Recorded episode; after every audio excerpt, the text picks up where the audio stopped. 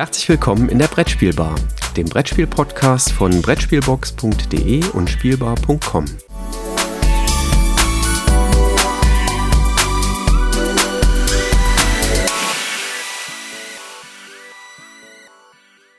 Herzlich willkommen hier an der Brettspielbar zum 1. Mai. Ein Gruß geht raus an alle Liebenden. Hier bei uns in der Region ist es üblich, dass man Maibäume setzt, wenn man frisch verliebt ist. Christoph, wie ist das bei euch? Guten Morgen. Ja, schönen guten Morgen. Äh, das ist tatsächlich bei uns auch so der Fall. Ähm, ich äh, war schon äh, eben kurz mal draußen an der einen oder anderen Ecke steht dann tatsächlich ein Maibaum mit so einem großen roten Herz dran.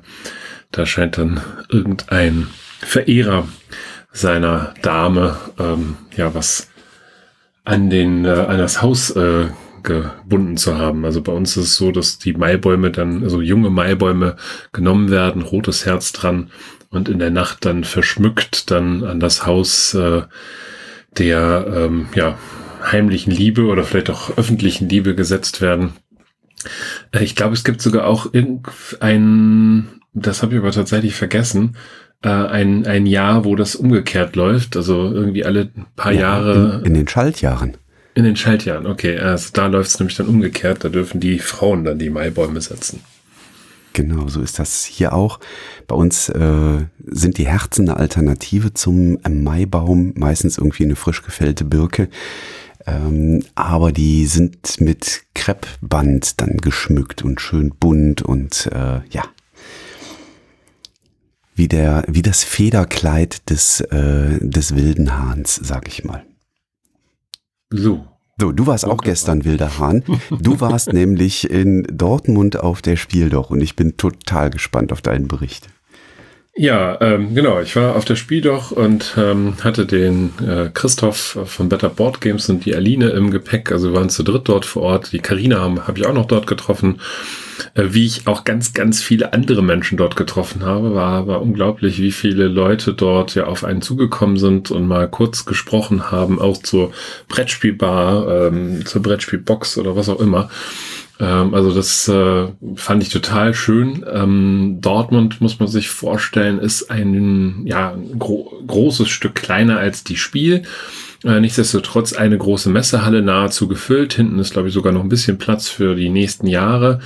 Ähm, wächst halt auch weiterhin sehr stark. Ähm, und es war am Samstag schon sehr gut gefüllt. Also wenn man einen Spielplatz zugesucht hat, äh, dann hat man doch tatsächlich ein bisschen was gebraucht.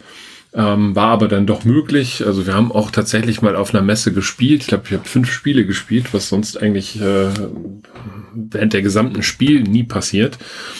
Ähm, und haben auch viel über Neuheiten gesprochen, äh, was da so jetzt im Herbst noch kommen wird. Also auch sehr interessant. Ja, und das war irgendwie eine, eine sehr schöne, schöne Veranstaltung dort. Kann ich also nur empfehlen. Ich glaube, freitags ist, wer wirklich spielen will, sollte freitags hingehen. Da ist es deutlich leerer. Aber jetzt Samstag äh, oder auch Sonntag ähm, ist da schon ordentlich was los. Also lohnt sich auf jeden Fall mal hinzugehen. Ich denke mal, die werden ihren Rekord von 12.000 Besuchern ähm, wahrscheinlich knacken in, in diesem Jahr und eher Richtung 15.000 dann über die drei Tage gehen. Und ähm, ja, es ist die Messehalle 5 diesmal, also eine etwas größere Messehalle. Im letzten Jahr waren sie in der 4. Also von daher Wachstum. Ja, sehr schön. Also ähm, muss mal gucken, ob ich das irgendwann mal schaffe, nach Dortmund ähm, hinzufahren. Dieses Jahr ist mir das jetzt äh, terminlich nicht gelungen.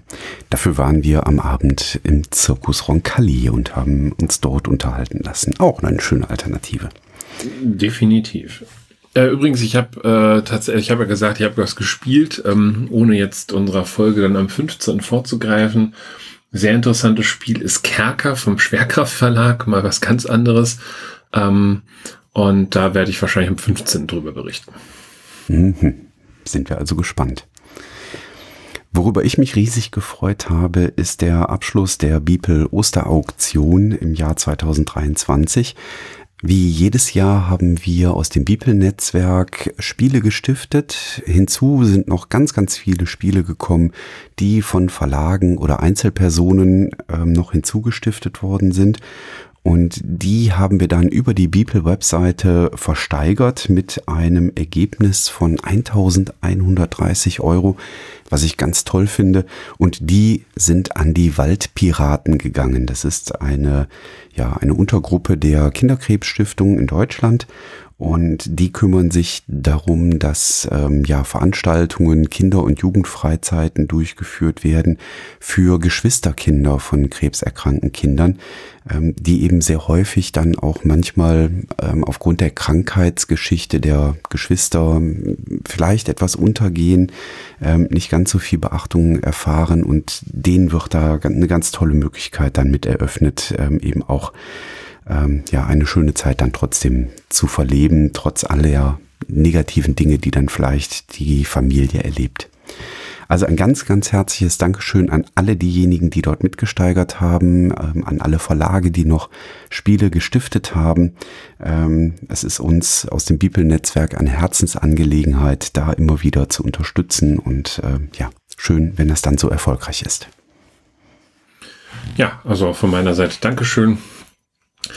Und ähm, was jetzt auch losgeht, ist ähm, das Thema Preise. Ähm, die erst der Asdor haben wir ja schon drüber berichtet, ist ja so der erste große Preis, der vergeben wird. Aktuell ist ähm, ein, äh, ja eigentlich der größte Community Award äh, gestartet worden, nämlich der Golden Geek Award 2023, also eigentlich 2022. Ähm, die haben immer so ein Jahr rückwärts.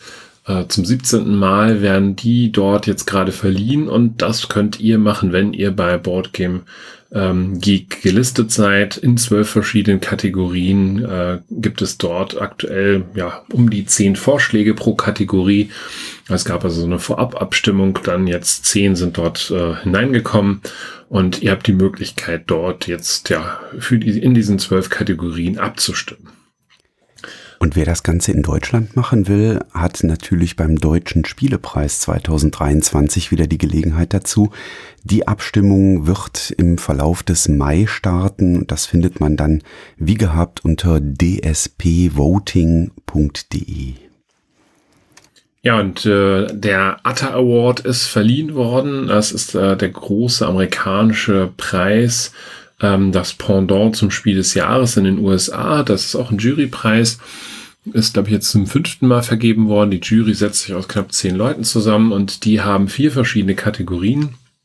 Nämlich äh, im Bereich Early Gamers wurde äh, Bob ausgezeichnet, ähm, ein Zwei-Personen-Spiel, ähm, Turing Machine bei Casual Games. Hat mich ein bisschen verwundert. Ich hätte Turing Machine schon etwas gehobener eingestuft. Dann gibt es Strategy Games, da hat Planet, Planet Unknown ähm, den Preis eingeheimst. Ja, und bei Complex Games hätte ich wahrscheinlich auch Archinova erwartet, aber nein, die Amerikaner haben sich für Carnegie entschieden ähm, vom Quinnet Games beziehungsweise Pegasus. Und äh, ja, herzlichen Glückwunsch an die vier Preisträger. Ja, eine Gratulation. Ja, dann kommen wir schon zu den News aus dem Verlagsbereich. Und wir hatten im späten Herbst, wenn ich es richtig in Erinnerung habe, schon mal über Stonemeyer Games und die Verkaufszahlen von Wingspan gesprochen, ähm, weil äh, damals der Jamie Stegmeier da einen ich glaube, es war ein Blogpost verfasst hatte, wo er mal dargestellt hat, wie viele Stückzahl ähm, er denn so von einzelnen Spielen verkauft. Und das ist jetzt nochmal ähm, aufgegriffen worden in seinem jährlichen Stakeholder-Bericht, den er verfasst. Und da konnte man sehen, dass das, äh, ja, dass die Verkaufszahlen bei äh, dem großen äh, Artikel von Stonemeyer ein bisschen rückläufig, ne, nicht nur ein bisschen rückläufig sind, sondern kräftig rückläufig sind, und zwar beim Grundspiel von Wingspan. Und das hat dann tatsächlich Auswirkungen auf das ähm, Verlagsgeschäft. Die haben nämlich im Jahr 2022 nun einen Umsatz von 20,7 Millionen US-Dollar erreicht, was ähm, ja eine kräftige Schrumpfung ist, 16 Prozent weniger als im Vorjahr. Aber wenn man das mal reflektiert äh, gegen die Vor-Corona-Zeit, dann ist immer noch ein ganz, ganz kräftiges Wachstum da entsprechend drin. Also so, ähm, dass ähm, ja insgesamt der Verlag auch weiterhin gut dasteht. Ähm, zu den Zahlen von Wingspan, das ist übrigens ohne die, die Asia-Erweiterung und die anderen Erweiterungen, die da drin sind, sondern wirklich nur das Grundspiel. Ähm, das waren in 2020 447.000 Stück, in 21 663.000 Stück und in 22 waren es dann jetzt nur noch ich glaube, andere Verlage würden sich freuen, die Stückzahlen bei den Spielen zu verkaufen. 279.000, beziehungsweise zwei Stück haben gefehlt zur 280.000. Ähm, Interessant dabei nochmal zur Erinnerung, ähm, im Jahr 22 hatten wir da berichtet, dass Stonemeyer Games ja seine Vertriebswege ein bisschen angepasst hat ähm, und sich da jetzt GTS Distribution angeschlossen haben. Und das ist ein Name, den werden wir später dann auch nochmal hören. Ja, dann gab es, im, ich glaube, wir haben da auch drüber berichtet, im letzten Jahr ähm, eine, eine Anzeige oder das Interesse von äh, Steffen Mühlhäuser, ähm, ja, sich aus äh, seinem Verlag Steffen Spiele zurückzuziehen. Hat es, glaube ich, auch in der Spielbox mit einer großen Anzeige beworben äh, für Nachfolge. Ähm, das aber ganz klar gesagt, er möchte das gerne in vertrauensvolle Hände, Hände hineingeben, die eben ja sein Lebenswerk, immerhin 20 Jahre, auch weiterführen. Und das ist jetzt erfolgt. Der Schweizer Verlag Helvetik wird äh, Steffen Spiele zum 1.7., soweit ich das weiß, äh, übernehmen und ähm, das Ganze ja im Sinne von Steffen Mühlhäuser auch weiterführen. Äh, ich finde, es passt eigentlich super. Ähm, Helvetik steht ja auch für ähm, ja interessante kleine äh, Familienspiele und da kommen jetzt eben die Holzspiele von Steffen Spiele dazu. Der Steffen Mühlhäuser wird nicht komplett wohl äh, sich zurückziehen, sondern hat angekündigt, zumindest noch an der einen oder anderen Stelle auch äh, Brettspiele weiter zu entwickeln und zu, zu erfinden. Äh, von daher werden wir ihn zumindest als Autor dann noch sehen. Ich bin mal gespannt, wie die Symbiose da funktionieren wird. Ähm, denke aber, das ist, glaube ich, eine sehr, sehr gute Lösung äh, für beide Seiten.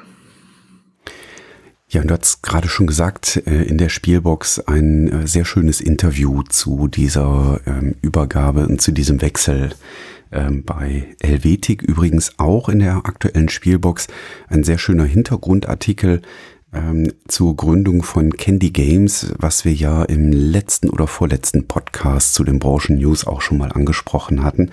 also auch da immer mal wieder schön dann in dem äh, Printbranchenorgan der Spielbox da mal Hintergründe zu hören.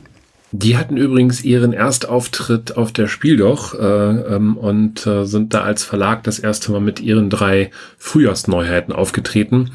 Und ich hatte äh, auch Gelegenheit, mit dem äh, ja, Geschäftsführer Franz Jurte dort ein bisschen zu sprechen, ähm, der da super zufrieden ist, dass sie eben halt die drei Spiele hinbekommen haben. Und äh, er hofft halt Richtung Herbst da auch nochmal weiter nachlegen zu können. Immer in Abhängigkeit natürlich mit der Kreativabteilung, was dann eben halt schon spruchreif und produktfähig ist. Aber die äh, stehen, so wie man das, wie man das Gefühl hat, tatsächlich in den Startlöchern da mit Candy Games auch durchzustarten. Ja, dann springen wir nochmal in die USA rüber. Wir hatten, glaube ich, in einer der ersten Episoden der Brettspielbar ähm, schon mal über Lucky Ducks, Lucky Duck Games ähm, gesprochen. Die hatten damals so ein ähm, Pilotprogramm gestartet, ähm, wo sie neuen Publishern, also neuen äh, Verlagen helfen wollten, eben ähm, ihre Spiele im Markt unterzubringen. Und das äh, resultiert jetzt darin, dass äh, innerhalb von Lucky Duck Games die Gründung eines Global Publishing Networks bekannt gegeben worden ist. Und im Prinzip wird es da ähm, um das Thema Lokalisierung und Lizenzierung ähm, gehen. Und ähm, ja, da möchte man eben ein, ein breites Programm aufbauen. Das ist äh, mittlerweile bei 60 Partnerverlagen angekommen. Und ähm, ja, das ist jetzt quasi so ein eigenes, äh, eigenes Segment bei Lucky Duck Games geworden, die ja auch in den letzten Jahren ähm, sich da kräftig ausgeweitet haben. Du hast ja eben schon GTS Distribution gespoilert. Genau. Was haben wir denn da zu erwarten? Ähm, auch da gab es eine Veränderung in den USA und zwar haben Ares Games und Phalanx ihre dortige Vertriebsvereinbarung ähm, beendet. Ähm, man geht da nicht bösen Blutes auseinander ähm, und ähm, das sieht so aus, dass Phalanx jetzt eben auch bei GTS Distribution unter das Dach schlüpft und eben da auch den Vertrieb dann entsprechend organisieren lässt. Also ähm, das gleiche Haus, was dann auch die Stonemeyer Games bereits äh, vertreibt.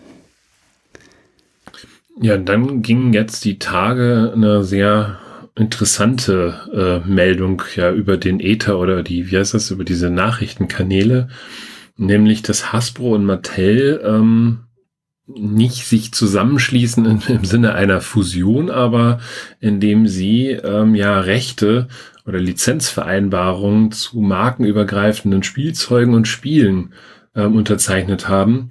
Äh, beispielsweise wird es äh, demnächst ein äh, Uno Transformers geben. Also Uno ist, glaube ich, bei oh, Uno ist Mattel.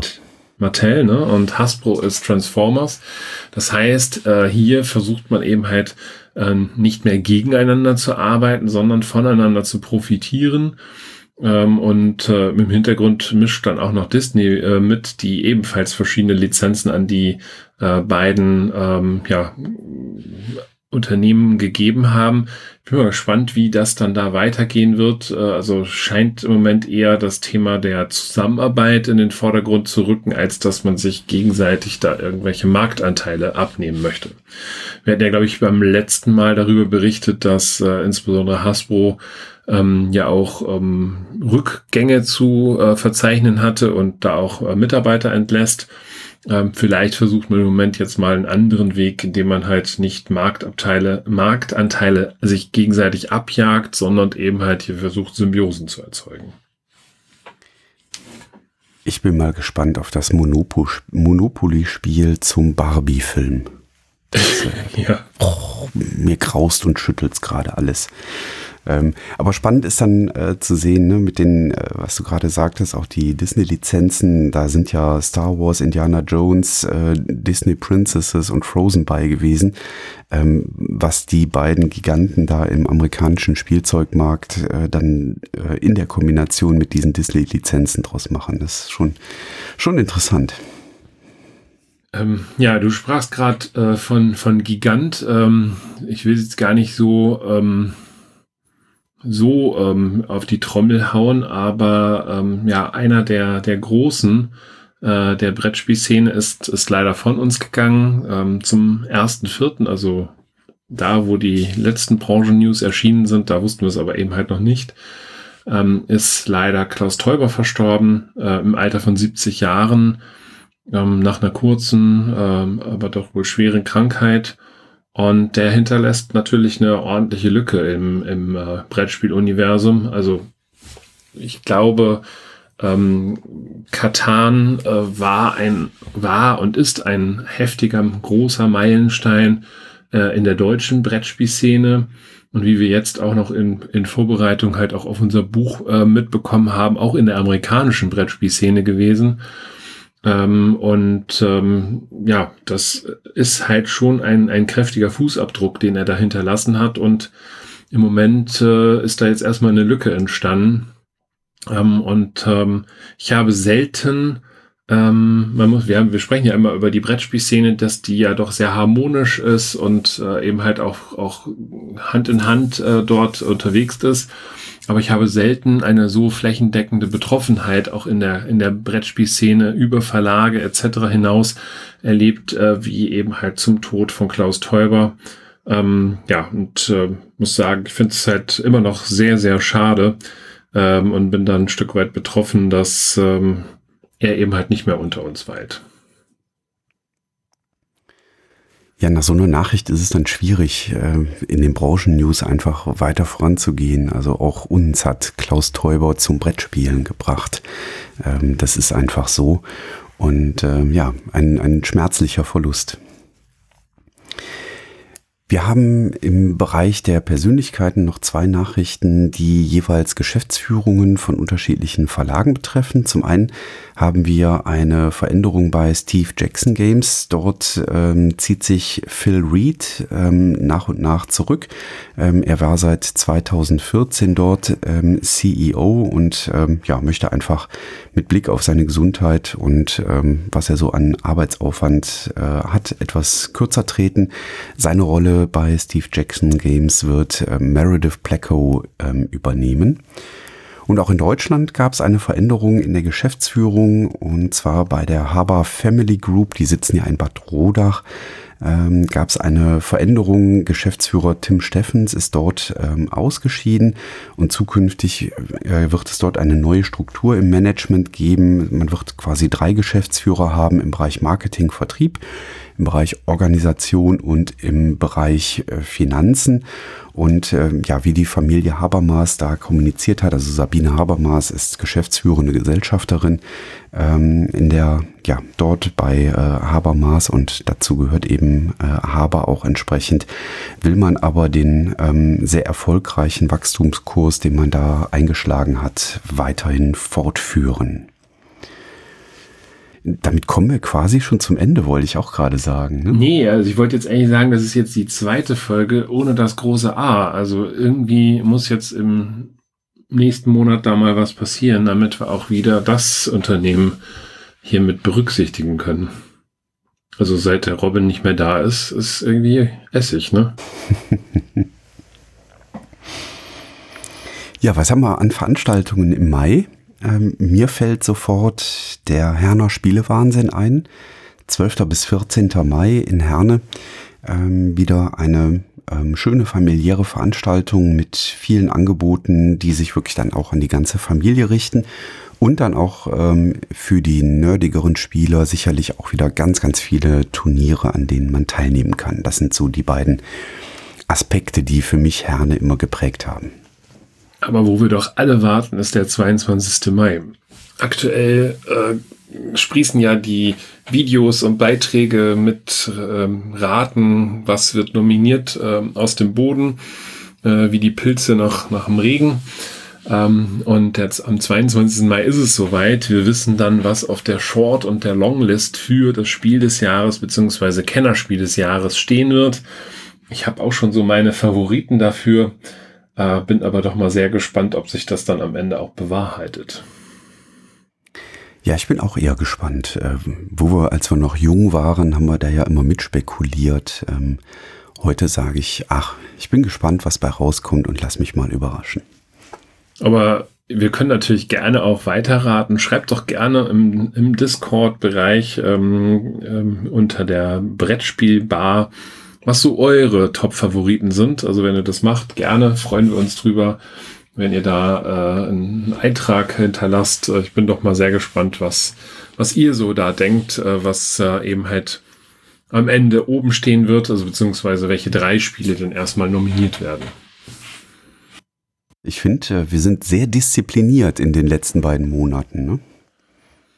Ja, aber nicht, weil wir euch nicht teilhaben lassen wollen, sondern weil das zurzeit einfach die Nachrichten sind und äh, es immer auf gut knapp 30 Minuten herauskommt, perfekterweise.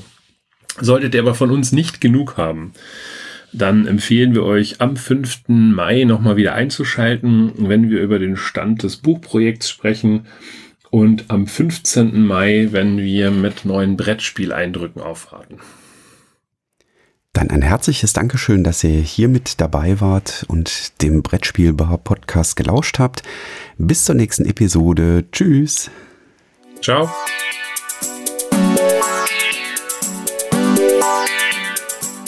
Danke, dass du der Plauderei an der Brettspielbar gelauscht hast. Wir freuen uns über Feedback, insbesondere bei iTunes, Panoptikum, IO oder anderen Plattformen, über die du dem Podcast folgst. Wenn du uns direkt kontaktieren möchtest, geht das per E-Mail über kontakt@brettspielbar.de oder unsere Twitter-Accounts. Christoph ist dort unter @brettspielbox und Jürgen unter @spielbar_com zu erreichen. Wir freuen uns auch über Anregungen und Themenvorschläge für die kommende Episode. Für heute verabschieden wir uns und wünschen eine verspielte Zeit.